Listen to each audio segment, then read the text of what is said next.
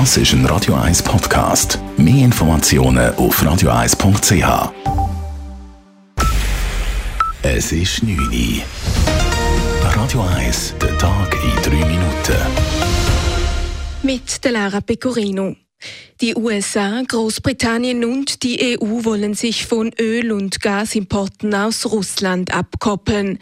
Die EU-Kommission legte heute einen Plan mit Maßnahmen vor, um russische Gasimporte innerhalb von einem Jahr um zwei Drittel zu reduzieren. Als Reaktion auf den russischen Angriffskrieg stoppen die USA die Einfuhr von russischem Öl und Gas vollständig, sagte US-Präsident Joe Biden in einer TV-Ansprache. Diese Krise sei eine starke Erinnerung daran, dass die Wirtschaft langfristig geschützt werden und die USA energieunabhängig werden müsse, sagte Biden weiter.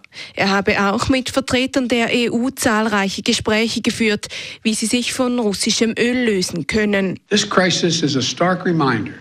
To protect our economy over the long term, we need to become energy independent. I've had numerous conversations over the last three months with our European friends of how they have to wean themselves off of Russian oil. Das Importverbot der USA für russisches Rohöl hat die Ölpreise deutlich steigen lassen. Per Twitter teilte auch Großbritanniens Wirtschaftsminister mit, dass der Druck auf Russland weiter erhöht werden soll. Großbritannien will bis Ende dieses Jahres ebenfalls kein Öl mehr aus Russland importieren. Die Schweizer Gasindustrie rüstet sich derweil für ein mögliches Embargo aus Russland. Der russische Vizeregierungschef hat gestern Abend gedroht, die Gasversorgung durch die Pipeline Nord Stream 1 zu unterbrechen. Das Embargo wäre eine Reaktion auf die Wirtschaftssanktionen der EU gegen Russland.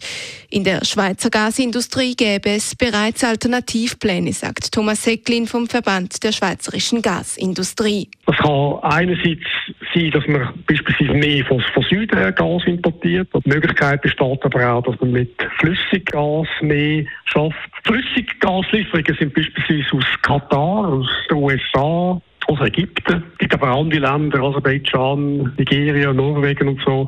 Das sind alles Länder, die natürlich auch viel Erdgas haben. So oder so habe die Gasindustrie zum Ziel, künftig weniger abhängig von Russland zu sein. In der Schweiz stammt mehr als 40 Prozent des Gases aus Russland. Die humanitäre Notlage in der ukrainischen Hafenstadt Mariupol verschärft sich weiter.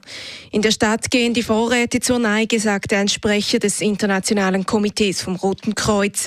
Gemäß Angaben des ukrainischen Verteidigungsministeriums habe Russland außerdem eine vereinbarte Waffenruhe gebrochen und die Evakuierungsroute aus der Stadt unter Beschuss genommen.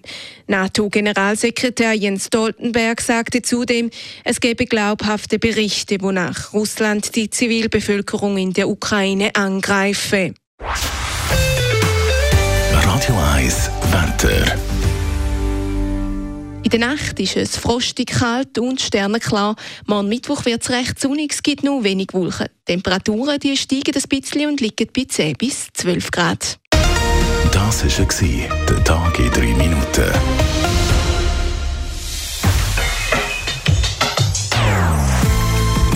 Non-Stop Music auf Radio 1.